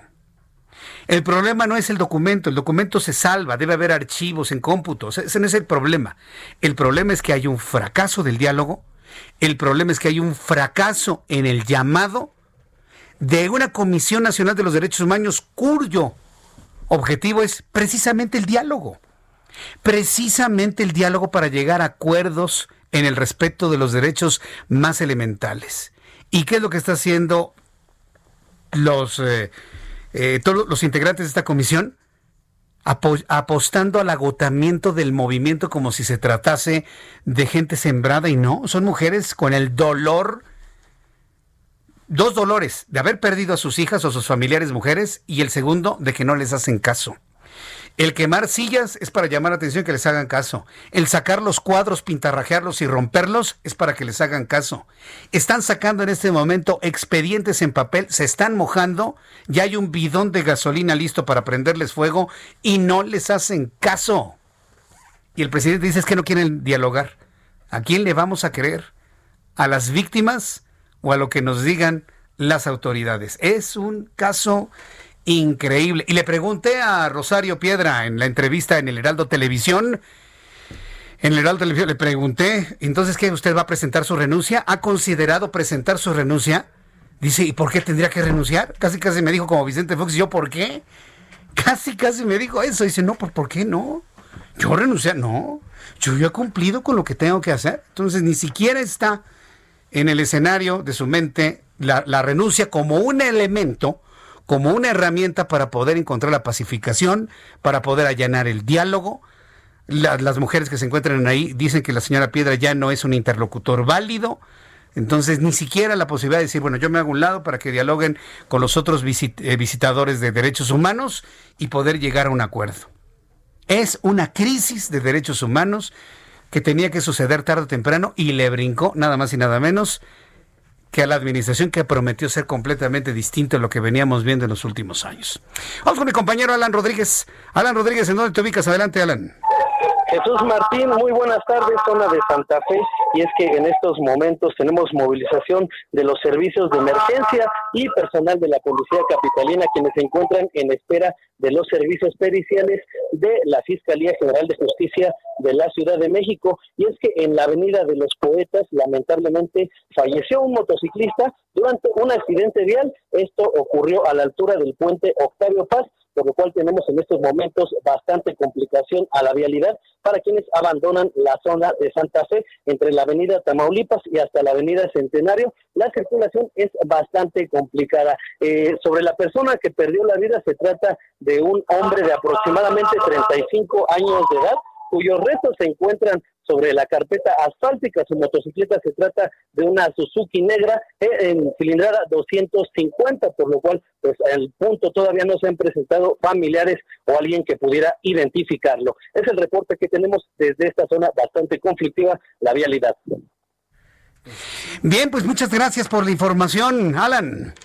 Estamos al pendiente, señor Martín. Buenas tardes. Hasta luego, muy buenas tardes. Nuestros compañeros reporteros urbanos en la capital de la República Mexicana. Son las 7 con 14 ya, las 19 con 14 minutos hora del centro de la República Mexicana. Gracias a nuestros amigos que nos ven a través de YouTube en el canal Jesús Martín MX. Está en el estudio Raimundo Sánchez Patlán, subdirector editorial del Heraldo de México. Mi querido Ray, bienvenido, gusto en saludarte. Jesús, ¿cómo estás? Un gustazo estar contigo. Gusto en saludarte aquí en YouTube. Este, en este momento lo podrán ver, conocer, quien no lo conozca nuestro analista, columnista del Heraldo de México. ¿Qué nos tienes el día de hoy, mi querido Ray? Pues mira, Jesús Martín, ayer, eh, como tú sabes y como todo el público sabe, eh, inició formalmente ya eh, pues el proceso electoral 2020-2021 que culminará con las elecciones de junio del próximo año, en donde se, se definirá el futuro no de los estados ni de cargos, sino de la 4T, de lo que va a suceder con el país. ¿Cómo empieza este, este proceso? Pues empezó con el pie izquierdo Jesús Martín porque eh, pues todo se, detonó con la decisión del Instituto Nacional Electoral de negar el registro a seis de los siete eh, organismos que lo buscaban, entre ellos México Libre, del expresidente Felipe Calderón y su esposa Margarita Zavala, eh, les niega el registro, pero a mí me sorprendió mucho Jesús Martín y, y, es lo que quiero comentar. Yo creo que Felipe Calderón escogió el mal camino. ¿Por qué? Porque en lugar de eh, seguir la vía institucional, todavía está el Tribunal Electoral, como sabemos, para poder corregir si es que los, eh, los consejeros del INE incurrieron en un, error. Se dedicó a descalificar al Instituto Nacional Electoral y a los consejeros eh, que, lo, que lo conforman. prácticamente se puso en la misma vía de la 4T. Todos sabemos que el Instituto Nacional Electoral es una piedra en el zapato que la 4T se quiere sacar, o por lo menos convertirla en una oficina eh, alterna a Palacio Nacional. Y bueno, eh, yo creo que eh, Felipe Calderón y su esposa, si son tan demócratas como presumen, debieron de entrada pues acatar la resolución, pero seguir por la vía legal. Es decir, va a ir a acudir al tribunal electoral, porque ahorita lo que menos necesita el país, Jesús Martín, eh, nos guste o no, es debilitar al, al organismo que va a, a, organizar las elecciones el próximo año, unas elecciones tan delicadas donde pues obviamente hay muchos intereses que le pueden meter mano uh -huh. y lo que menos le conviene al país es debilitar a esta autoridad electoral y, y mucho menos le conviene que sea la oposición la que lo esté debilitando, uh -huh. ¿no? Porque ahorita ¿quién se, ha, quién se ha subido a defender al INE? Hace, hace tiempo cuando el presidente López Obrador o alguien de la 4T atacaba al INE, sacaron hasta el hashtag de yo defiendo al INE. Ahora, ¿quién defiende al INE? Uh -huh. Yo quisiera ver ahorita al presidente Felipe Calderón, al expresidente Felipe Calderón, diciendo yo defiendo al INE, aunque no me guste su resolución, su resolución voy no, a, a, la vía... No va a suceder voy, nunca. voy a la vía institucional y que sea el tribunal el que resuelva. Eh, te voy a decir, porque ya tenemos ocho partidos, Jesús Martín, y va a haber más oportunidades para crear partidos políticos en el futuro, entre ellos, otro Felipe Calderón puede volver a intentarlo, si es que el Tribunal Electoral del Poder Judicial de la Federación pues eh, ratifica la, la, la, resolución del INE. Pero solamente tenemos un Instituto Nacional Electoral, afortunadamente autónomo todavía, uh -huh. ciudadano todavía, y lo que menos conviene es darle patadas bajo la mesa al instituto porque le estamos haciendo el juego, se le estaría haciendo el juego sucio a los que lo quieren desmantelar como se ha visto desde el principio de esta administración. Entonces yo creo que el presidente Felipe Calderón ahí sí tiene, se tiene que calmar y demostrar ahorita que si es el gran demócrata que presume ser, ponerse a la altura de lo que de la transformación que quiere, porque lo que no, no necesitamos más partidos a lo mejor, Jesús Martín, estamos proyectos y defensores de la democracia, aunque no tengan partido. Oye, eh, Raimundo, ¿y qué, qué papel ves de, de Lorenzo Córdoba? ¿No crees que su forma muy peculiar de llevar el INE le ha generado más problemas que beneficios. Y yo sé que Lorenzo Córdoba me odia, ¿eh? Porque hago este tipo de, de observaciones, pero eh, es muy polémico este hombre. Desde bueno, aquella vez sus comentarios a los pueblos indígenas, que no se me olvida, la intención de construir sus dos torrecitas que se las echamos los medios de comunicación abajo. Y ahora con, con, con estos cambios que donde algunos sospechan que recibió línea para dar marcha atrás a México Libre, ¿cómo has visto el desempeño de Lorenzo Córdoba? Mira, yo creo que Lorenzo Córdoba tiene virtudes y también defectos, obviamente como cualquier humano, sí. pero eh, a mí no se me olvida que además de todo esto, eh, es el, el, presidente del Instituto Nacional Electoral que logró ya consumar la alternancia. Uh -huh. Ya no, no, le puso un per, no le regateó nada al triunfo de López Obrador. Sí. No le puso un per, no le regateó absolutamente nada. Cumplió con su deber y hay que eso es lo que hay que procurar que siga cumpliendo. Más allá de que si es polémico que se quiere construir dos torres y de cómo se expresó eh, por unos indígenas yo creo que más bien eh, es la defensa de las instituciones la que debe prevalecer. Y Lorenzo Córdoba hasta hasta el balance que yo lo veo ahorita creo que va bien. Uh -huh. logró la, la, la, alternancia la consumó con la llegada de este proyecto que ahora es, es régimen al poder. Yo creo que la consumó. Y lo que menos necesitamos es este pues echarle eh, pues ahora sí que más leña al fuego, uh -huh. porque ¿qué, ¿qué, pasaría? A ver, ¿qué, qué, no es nuevo que quieren quitar a Lorenzo Córdoba, uh -huh. porque les estorba, le estorba profundamente a la 4T porque se ha convertido en un contrapeso a su visión de cómo deben ser las elecciones de, de la 4T. Eh, se ha convertido en un contrapeso y yo creo que eso es lo que tendríamos que aquilatar más, porque no es Lorenzo Córdoba. Si llega alguien que no sea del agrado de la, de la 4T va a ser lo mismo, o lo, lo, lo, opuesto es que llegue alguien que sí sea afín uh -huh. al régimen al que sea, uh -huh. a este o a los que vengan, y ahí sí México pierde uno de sus baluartes de la democracia. Pero tú ves que es, es, es químicamente puro Lorenzo Córdoba. Nadie no. es puro, nadie en política, nadie es puro Jesús Martín, pero sí creo que es que ha sido un presidente del INE funcional. Eh, aunque no, no nadie es puro, reitero, pero ha sido funcional para los intereses que hemos ido construyendo los mexicanos en tantos años de buscar un, un organismo autónomo que nos organice las elecciones. Y el, acuérdate, el IFE fue desde, desde 1990 que se constituye. Uh -huh. Fue la primera vez que tuvimos un, un ente eh, pues separado prácticamente de, de, del Poder Ejecutivo. Y es el que nos ha dado las elecciones libres y eh, con credibilidad. No, no, no creo que la que desgastar a, al instituto y, a, y al INE, digo a los consejeros, perdón, sea, sea la solución. Aunque si cometen algo, algo que sea, pues, imputable, pues mm. que, que respondan respondan, pero hasta ahorita son solamente polémicas de percepción, polémicas de que no le cae bien a algunos o le cae mal a otros, no, no le veo más. O que hubo juego problema. sucio, ¿no? En el momento de negar el registro. Pues ¿no? que eso lo tendrían que demostrar quien está acusando que hubo juego sucio, ¿no? Yo veo que, que toma sus resoluciones, sí pueden estar equivocadas, por supuesto, pero hay un tribunal electoral del Poder Judicial que eh, puede, puede rectificar o ratificar esa decisión. Oye, ¿y tú no ves eh, la posibilidad, luego de lo que nos analizaste la semana pasada, de la trampa que le estaban poniendo al Instituto Nacional Electoral, que se haya querido zafar de esa trampa y de esos señalamientos del presidente, quedando bien negándole un partido al principal archienemigo del presidente, que es Felipe Calderón? Hay que entender que con esta negativa al, registro del partido de Felipe Calderón, quien gana autoridad moral es el INE. Bien lo dices. ¿Por qué? Porque no le van a poder decir que protege intereses de expresidentes ahora que está este pues eh, puesto sobre la mesa este asunto de la consulta ciudadana para para enjuiciar entre comillas a los a los expresidentes. Lo que ganó el listo fue calidad moral para decirle al, presidente, "No, señor, yo no defiendo a nadie."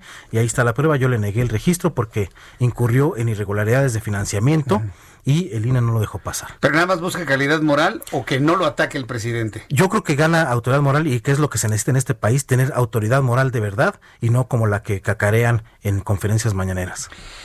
Bien, muy, muy, muy interesante tu comentario. Yo le invito para que lea con detalle la columna, el periscopio, en la página web, en esta ocasión, ¿verdad, mi querido Ray? En la página web, periscopio, se llama...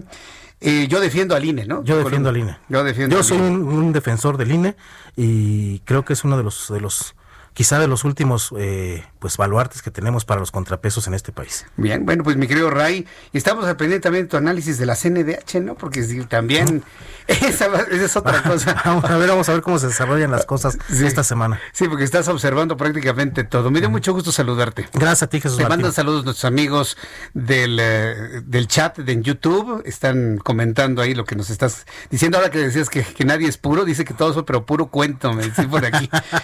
Algunos pues gracias, saludos a todos. Muchas gracias, Ray. Gracias, abrazo. Raimundo Sánchez Patlán, nuestro analista político aquí en el Heraldo Radio, subdirector editorial del Heraldo de México. Son las 7 con 23. Las 19 horas con 23 minutos hora del centro de la República Mexicana. Hoy están buenas las columnas, ¿eh? Y ah, yo quisiera que usted revisara todas las, eh, las columnas de esta semana. Del día de hoy, quiero decirle, la de Raimundo Sánchez Patlán está buenísima. La de Hernán Gómez Bruera también me dicen que está, pero de pronóstico reservado, precisamente hablando de las dudas sobre la candidatura del, niño Gibran, del chamaquito, ¿sí? del, del chavito. Sí, y, no lo digo, es una condición, no es una cosa así despectiva, no, no, sino es la condición, está muy chavo, ¿no? Está muy joven y por lo tanto, ¿qué es lo que tiene, tuvimos cuando éramos jóvenes? Pues idealismo, inexperiencia, pero la experiencia no es falta de inteligencia, sino falta de tiempo, ¿no? Es como el arroz, se necesita cocinar, es como los frijoles, ¿no? Necesitan tiempo para, para cocinar y que sepan sabrosos, si no, si no, luego le sacan gases si no están bien cocinados. Bueno, son las 7 con 24, las 7 con 24. Quiero agradecer mucho, ya, ya volteé la cámara, ya, ya, ya, mi querido Roberto Agustín. No, no, no, no te preocupes. León Ariza dice, los seguidores de Jesús Martín, mientras no hable mal de López Obrador, ya empiezan a atacar. Destilan puro odio, dice León. ¿Cuál, cuál odio? Aquí no hay odios. Aquí nada más se comentan condiciones. Lucho MX, gracias Lucho. Gracias también a Bader77 también para José Chepe, dice Volteanos Jesús Martín, también para Misael Flores, ya los dejo, que pasen buena noche, muchas gracias. Eh, antes de ir a los mensajes, ¿cuánto me falta? Este, 15 segundos. Bueno, le platico después de los mensajes sobre el Heraldo Televisión. Yo le invito para que me siga escribiendo a través de mi cuenta de Twitter, arroba Jesús Martín MX, y en el canal de YouTube, así se llama igual, Jesús Martín MX. Escuchas a Jesús Martín Mendoza con las noticias de la tarde por Heraldo Radio, una estación de Heraldo Media Group. Heraldo Radio, la H que sí suena y ahora también se escucha.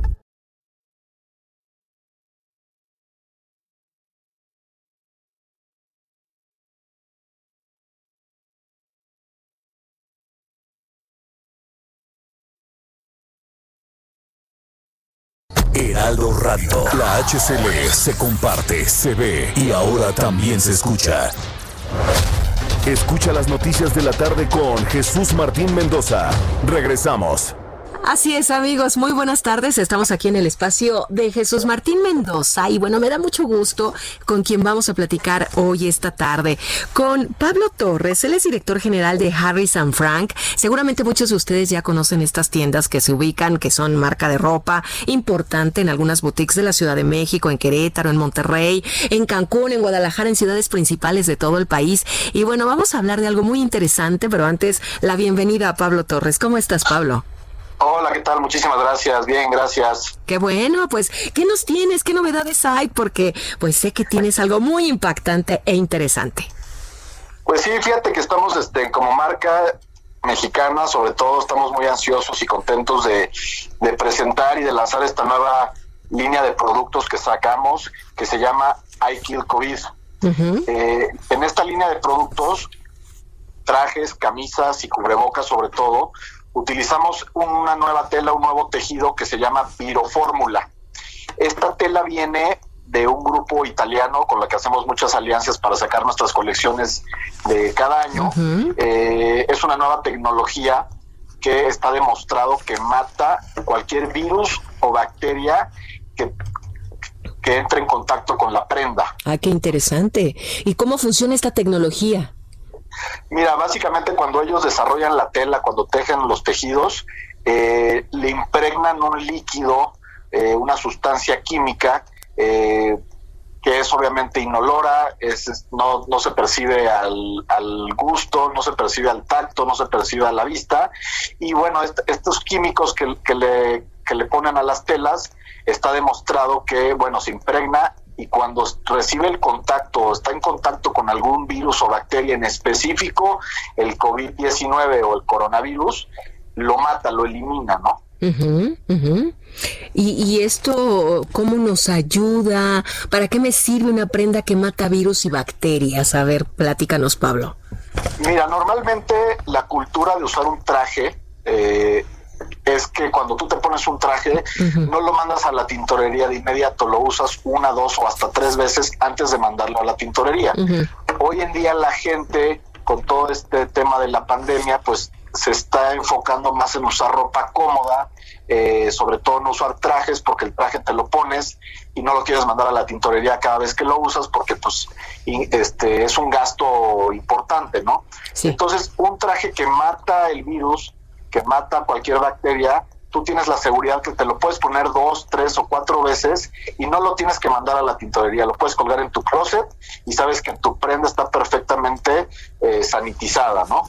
Básicamente para eso es, y también no solamente es un traje que solamente mata los virus y bacterias, es un traje que está hecho específicamente para usar en estos en estas épocas de que la gente busca comodidad, busca estar tranquilo, cómodo, fresco, este no estar arrugado y no estar mandando a la tintorería cada vez que lo usan, ¿no? Entonces también es un traje que genera algo de economía. Claro, y que estamos seguros y protegidos además de las medidas que ya sabemos todos, ¿no?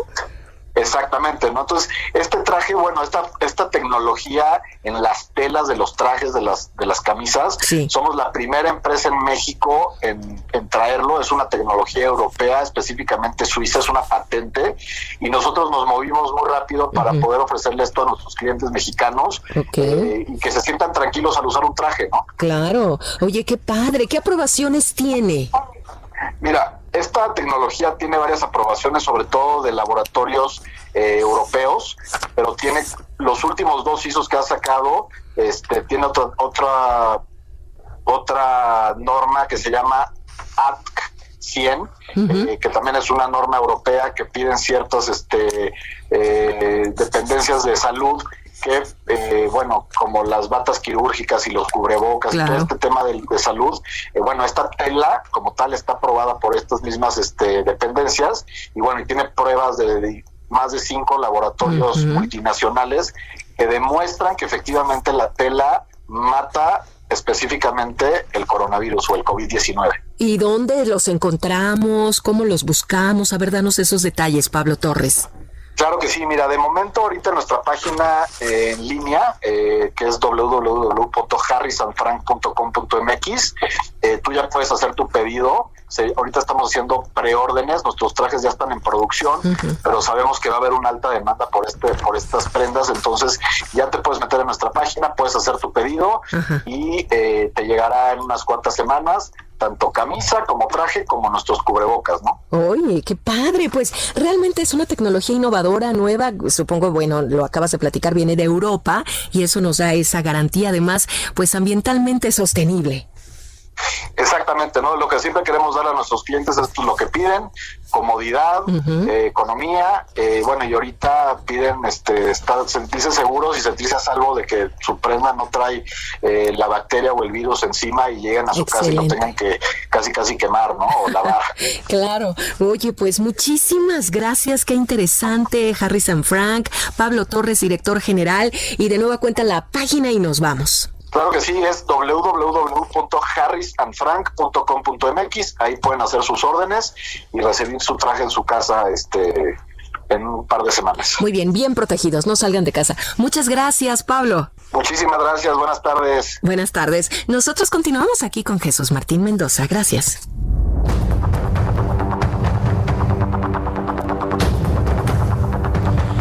Ya son las 7.36, las 7.36 horas del centro de la República Mexicana. Vaya. Ahora que estábamos en el corte comercial, para nuestros amigos que me siguen a través de YouTube, en el canal Jesús Martín MX, nos dimos a la tarea de seguir el consejo de mi querido amigo Raimundo Sánchez Patlán. Yo, la verdad, no había leído la columna de Hernán Gómez Bruera, que aparece en el eh, en la edición web, la edición print, un- un extracto, ¿no? Pero en la edición web del Heraldo de México aparece completa, es, bastante extensa, es un documento eh, tal vez de unos nueve mil, de unos nueve mil caracteres. Está muy interesante porque prácticamente Hernán Gómez Bruera, que escribe en el Heraldo de México los martes, pues acabó ya con la, con la carrera de Gibran. Prácticamente se acabó, se acabó la carrera de Gibran. Eh, lo menciona como un hombre que, bueno, pues ha sido importante para la 4T, ¿sí?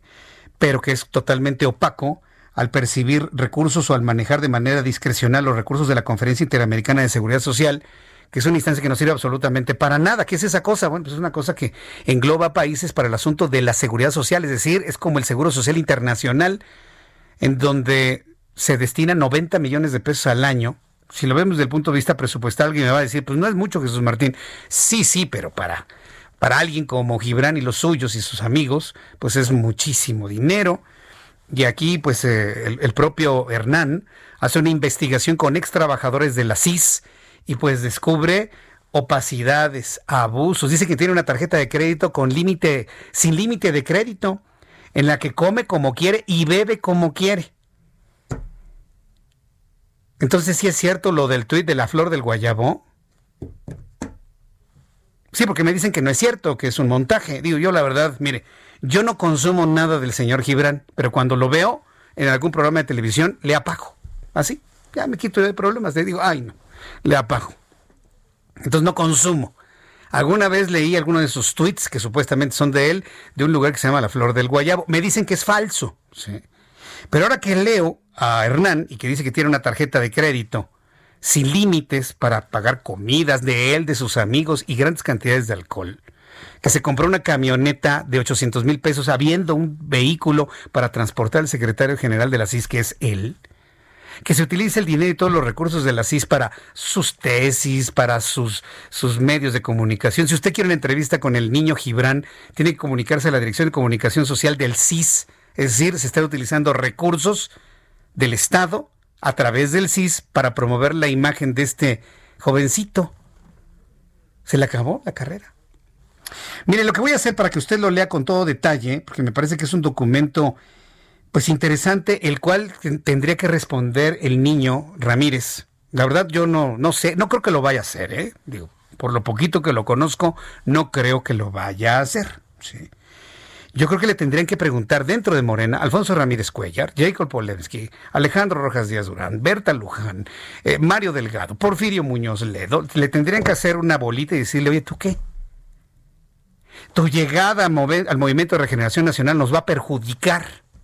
Ah, porque dice también Hernán Gómez que se está haciendo una gira por todo el país y que pues le pregunta si esa gira la está subvencionando con sus ahorritos o si está tomando el dinero de la CIS para hacerse una gira por los estados de la República, ir a medios de comunicación y exhibirse como intelectual orgánico de la cuarta. No, no, no, no, no. Bueno, ¿por qué le comento esto? Porque yo creo que ya se acabó, ¿no? Y yo creo que va a ser lo último y lo único que diga del niño Gibran, de sus amigos, que son señalados sus amigos, la señorita Estefanía Veloz, que por cierto el otro día estaba bien enojada conmigo a través de, de las redes sociales, pero bueno, realmente no me, no, me afecta en lo más mínimo. A mí me cae bien Estefanía Veloz porque siento que es una mujer pues aterrizada, pero pues mire, si es también beneficiaria de los excesos del niño Gibran, pues entonces está, está tremendo, ¿no? Eh, se habla de Daniela Pacheco, dice ¿Acaso sería aceptable, por ejemplo, que Alicia Bárcena, José Ángel Gurría participaran varias veces a la semana en programas de opinión y debate político en radio y televisión e incluso recorrieran el país con la bandera de un partido político? ¿Por qué Gibran cree que él sí puede hacerlo? ¿Por qué se lo permiten? Es tremenda la, columna de Hernán Gómez en donde menciona Estefanía Velosa, Jorge Luis Fuentes. En un ratito en mi cuenta de Twitter, arroba Jesús Martín MX, le voy a poner la liga a la columna de Hernán para que usted la lea cuando tenga tiempo. Y bueno, pues ya, norme usted criterio, ¿no? De lo que ahí se plantea. Bien, saludo con muchísimo gusto a Gerardo Rodríguez, columnista del Heraldo de México, especialista en materia de seguridad. Mi querido Gerardo, gusto en saludarte, bienvenido. Muchas gracias, Jesús Martín. Pues si me lo permites, si estás de acuerdo, hoy hablaremos sobre el despliegue de las Fuerzas Armadas en México en diferentes misiones, un poco para, romper mitos de algunas organizaciones de la sociedad civil y comentócratas como Gibran también sobre eh, la participación del ejército en otras materias que no son de la defensa nacional. ¿Te parece bien? Muy bien, adelante. Mira, eh, el 76% de los efectivos desplegados de la Secretaría de la Defensa Nacional, de la Secretaría de Marina y de la Guardia Nacional, la Guardia Nacional ya es considerada una fuerza armada, aunque sus materias son de seguridad pública sobre todo. El 76% tienen que ver con temas de seguridad pública y de atención a la crisis pandémica. Y el resto de las acciones que tienen que hacer constitucionalmente nuestras Fuerzas Armadas, como es el tema de erradicación de drogas, Estado de Derecho en la mar, atención a fenómenos naturales y protección a la red de ductos, es decir, el tema de evitar el huachicoleo. Cada una de estas acciones tiene menos del 5% de despliegue de nuestras Fuerzas Armadas. No es cuestión menor, Jesús Martín. Eh, la pandemia es una situación extraordinaria y el presidente de la República se está apoyando en la Sedena y en la CEMAR para poder apoyar en esta crisis extraordinaria.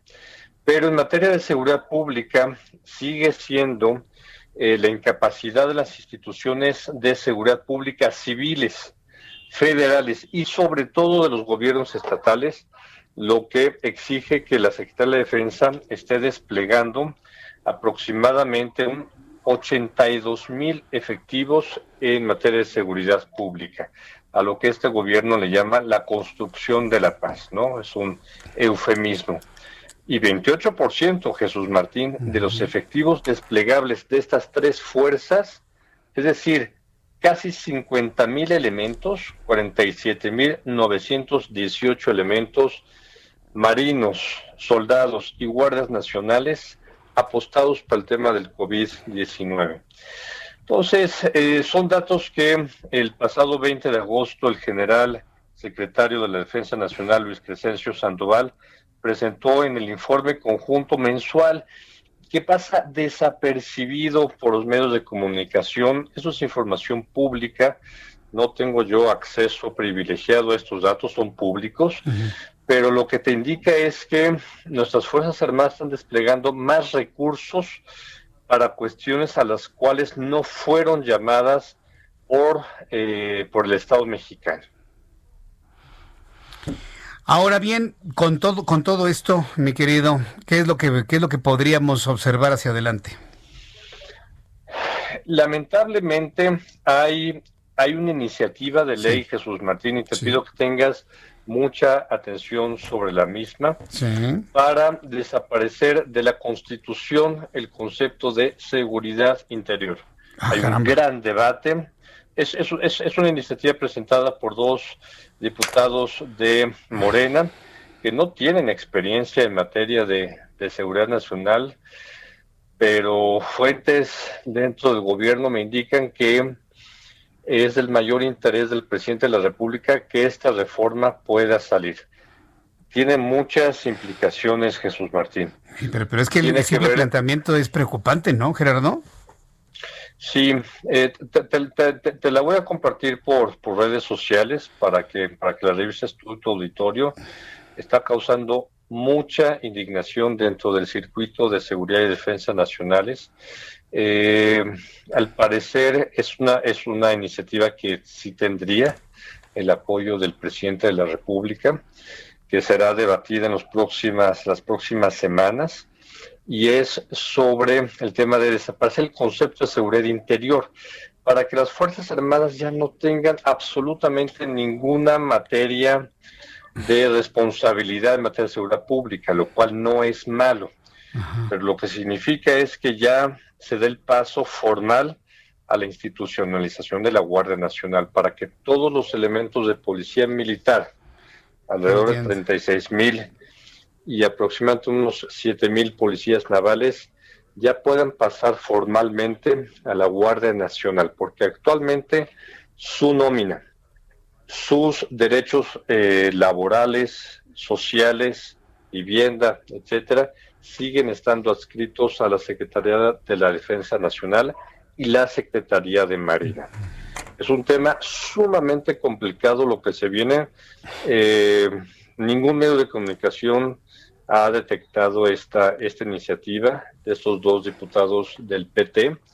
No está en la agenda legislativa de Morena, pero fuentes cercanas al gobierno me indican que es del mayor interés del presidente de la República el que se pueda debatir esta iniciativa de ley.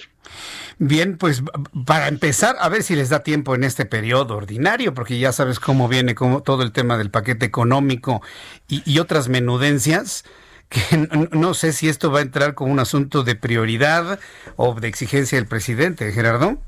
¿Tú crees que dé tiempo en este periodo? Eh, es que, es que, eh, pues una sorpresa. Esta es una iniciativa que metió, que ingresó los diputados Benjamín Robles Montoya Sí. y la diputada Maribel Martínez Ruiz, integrantes ambos del grupo parlamentario del PT, eh, uno de una de Oaxaca, otro de Michoacán. Ninguno de ellos, Jesús Martín, con experiencia en temas de seguridad nacional. Es una iniciativa claramente que alguien escribió que yo todavía no tengo el dato de quién es y que tenemos que saber quién escribió, si el presidente de la República la apoya, porque esto significaría dos cosas. Una transferencia fuerte, ya contundente, de, de- de la- del estado de fuerza del ejército y la marina dedicado a seguridad pública a la Guardia Nacional y que la Secretaría de la Defensa y la de Marina se concentren en temas de, de defensa para atender amenazas y riesgos. Eh, Oye, Gerardo, pues va- vamos a estar muy atentos de ello. Este, a- ayer escribiste tú sobre datos duros, ¿no? Eh, eh, del despliegue de las Fuerzas Armadas. Este, este trabajo que nos estás presentando ahorita, esta investigación, esta información que te ha llegado, este, vamos a poderla profundizar más allá en, eh, en el Heraldo de México en algún momento, mi querido Gerardo, para tenerlo en, la, en la órbita, ¿eh? Sí, por supuesto, hay que estar muy atentos de esta iniciativa, que los medios de comunicación no la tienen radar, pero mis colegas en el sector de seguridad la tienen muy en el radar. Bien, Gerardo, yo te agradezco mucho el que nos hayas este, compartido esto en el Heraldo Radio. Muchas gracias, fuerte abrazo, Gerardo. Te mando un fuerte abrazo, Jesús. Martín. Hasta luego, que te vaya muy bien. Gerardo Rodríguez, imagínese quitar el, el concepto de seguridad interna para que entonces ya no haya esta limitante para la Guardia Nacional, entiéndase. Pues ahora que alguien me diga, ¿no? En dónde se va a militarizar o qué gobierno va a militarizar todo, ¿no? Independientemente que sea bueno o malo. Yo no voy a decir si es bueno o malo, simple y sencillamente el proceso que estamos viendo ahora nada que ver con lo que tanto se critica en el periodo 2006-2012. En la línea telefónica, la maestra Mónica Serrano, especialista de la Facultad de Derecho de la Universidad La Salle. Maestra Serrano, gusto en saludarla, bienvenida. Muchas gracias, Martín. Gracias por invitarme a tu programa. Ya tenemos entonces el inicio del proceso electoral que precisamente nos va a dar a los ciudadanos la posibilidad de tomar decisiones para las eh, el equilibrio, por ejemplo, en el legislativo, entre otras cosas. ¿Cómo lo están viendo ustedes los especialistas en procesos electorales? Lo estamos viendo como muy difícil que se dé esta, eh, este equilibrio, lo deseamos, claro, ¿sí? Pero sabemos que dada la contingencia es muy difícil y el cariño vale la pena señalarlo, el cariño que se le tiene al presidente, porque en las encuestas observamos que hizo mal materia económica, reprobado. Materia de seguridad, reprobado. Materia de cómo ha tratado la materia de salud, reprobado. ¿Usted quiere al presidente? Sí. Entonces, sí nos llama mucho la atención.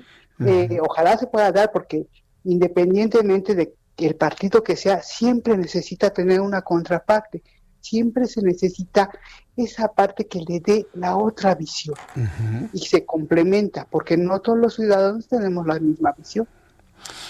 Pues vamos a ver finalmente cómo, cómo, se van dando las campañas. Eh, me imagino que ustedes como analistas, especialistas, eh, eh, en el análisis en la Facultad de Derecho sobre los temas electorales van a estar muy, muy atentos de ello. Maestra Mónica Serrano, quiero invitarla a que nos tome la llamada en esta semana, en lo que resta esta semana, para seguir hablando sobre el asunto, sobre todo como estamos viendo al Movimiento de Regeneración Nacional que también está eh, a punto de actualizar o renovar su dirigencia nacional. En efecto, con mucho gusto estamos a sus órdenes. Estaba viendo ahorita precisamente eh, los últimos acuerdos de ayer y pues la de prerrogativa sí está bastante fuerte para la carga económica. Sí, la verdad es que estamos en una situación complicada, pero yo le agradezco mucho, maestra, que me haya tomado la llamada telefónica y muy atentos de los análisis de la Universidad de La Salle. Fuerte abrazo. Gracias, que esté muy bien. Hasta luego. Hasta luego, que le vaya muy bien. Es la maestra Mónica Serrano, especialista de la Facultad de Derecho. Ahora con el arranque del proceso electoral, hubo hasta ceremonia dentro del INE y demás. Antes de despedirnos, quiero informarle datos del COVID-19. Súbale el volumen a su radio. José Luis Salomía, director general de epidemiología. Él debería ser el vocero. Ya déjenlo a él. Ya ese señor que habla, habla y nadie le cree. José Luis Salomía, director general de epidemiología, informa que ya suman 68.484 muertos, 68.484 mexicanos muertos por COVID-19 en México y se reportan 642.860 casos acumulados. Activos 39.236 sospechosos, 79.720 negativos, 727.817 estudiados, 1.450.390 estos son los datos de COVID-19, 68.484 mexicanos fallecidos lamentablemente. Ya casi nos vamos, le agradezco mucho su atención. Quiero informarle al público que estoy de regreso en el Heraldo Televisión. Para las personas que me estaban preguntando que cuando regresábamos, desde hoy estoy en el Heraldo Televisión, así que quiero hacerle la cordial invitación para que mañana 2 de la tarde, canal 10 de su televisión. Como usted ya lo conoce, a las 2 por el 10. Las noticias con Jesús Martín a las 2 por el 10, Canal 10 de Televisión Abierta, Canal 10 de Total Play, Canal 10 de Easy, es 10, 10, 10, 10. A nivel nacional estamos en el 161 de Sky. Y también me puede ver a través de la plataforma de Twitter, arroba Jesús Martín MX. Yo ahí le comparto la liga para que usted pueda ver en la comodidad de su tiempo, de principio a fin, nuestro programa de noticias en el Heraldo Televisión. Pero le invito para que lo haga en directo, en vivo. Sintonice su televisor en el 10.1 reprograme su televisor en el 10.1 para que su sistema capte el canal 10.1, el Heraldo Televisión, y lo espero a las 2 por el 10 a las 2 de la tarde por el canal 10. Entonces lo espero mañana, ya es un compromiso y le agradezco mucho el favor de su atención. Y lo espero mañana a 6 de la tarde, Heraldo Radio, a través del 98.5 en el Valle de México y en toda la República Mexicana. A nombre de este gran equipo de profesionales de la información, soy Jesús Martín Mendoza y le deseo que tenga usted muy buenas noches. Esto fue Las noticias de la tarde con Jesús Martín Mendoza. Heraldo Radio. La HCL se comparte, se ve y ahora también se escucha. Imagine the softest sheets you've ever felt. Now imagine them getting even softer over time. That's what you'll feel with Bowl and Branch's organic cotton sheets. In a recent customer survey, 96% replied that Bowl and Branch sheets get softer with every wash. Start getting your best night's sleep in these sheets that get softer and softer for years to come. Try their sheets with a 30-night guarantee. Plus, get 15% off your first order at bowlandbranch.com. Code BUTTERY. Exclusions apply. See site for details.